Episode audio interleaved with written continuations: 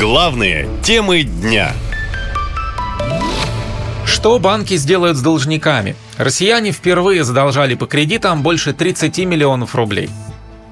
Россияне продолжают рекордными темпами наращивать долги перед банками. За полгода размер задолженности увеличился почти на 3,5 триллиона рублей и впервые превысил 32 триллиона. Это официальные данные Центробанка. Рост задолженности оказался максимальным за последние 9 лет. На фоне роста долгов по кредитам все больше россиян не могут по ним расплатиться.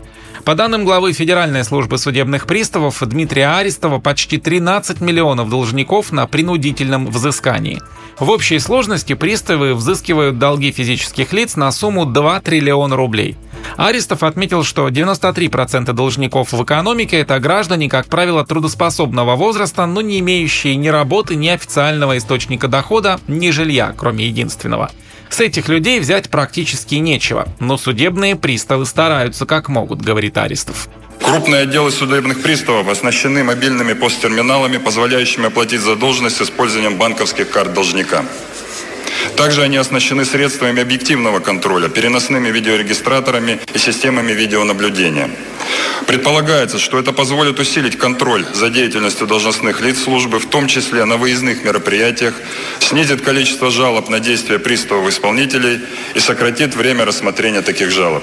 Почти половина россиян берут кредиты, чтобы рассчитаться с прежними долгами. К такому тревожному выводу пришли исследователи из Международной конфедерации обществ потребителей. По их оценкам, в половине случаев люди идут за деньгами в банк, чтобы перекредитоваться, то есть фактически от безысходности. Других способов рассчитаться у них просто нет, говорит экономист Роман Зеленин наши сограждане попадают в такую долговую яму, из которой выбраться не, невозможно.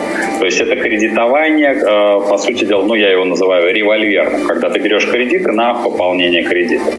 Выбраться из долговой ямы самостоятельно очень сложно. Есть несколько способов избавиться от долгов. Попробовать договориться с банком, объяснив ситуацию, и, возможно, там пойдут навстречу и дадут отсрочку в выплате, советуют эксперты.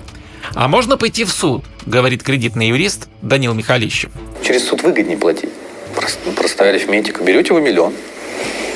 По договору вы должны отдать, ну, там, проценты годовых, там, посмотрим, поиска полностью. То есть, ну, миллион четыреста, миллион шестьсот. А если банк расторгает договор в течение года, то есть вам надо будет отдать с миллиона 98 тысяч с учетом вашего платежа, 985 тысяч рублей. Банк подает иск в суд на 985 тысяч рублей. И эти же 985 тысяч рублей вы можете те же 5 лет платить через пристав. Эксперты сходятся в одном. Доходы граждан снижаются из-за отсутствия денег в экономике, которая пострадала от западных санкций. А их, в свою очередь, спровоцировала спецоперация, на которую выделяются миллиарды. А вот социальные статьи бюджета урезают. И это все на фоне подорожания продуктов, товаров, услуг, медикаментов и коммуналки. Вот и приходится россиянам брать кредиты. Ведь платить по счетам все сложнее, говорят эксперты.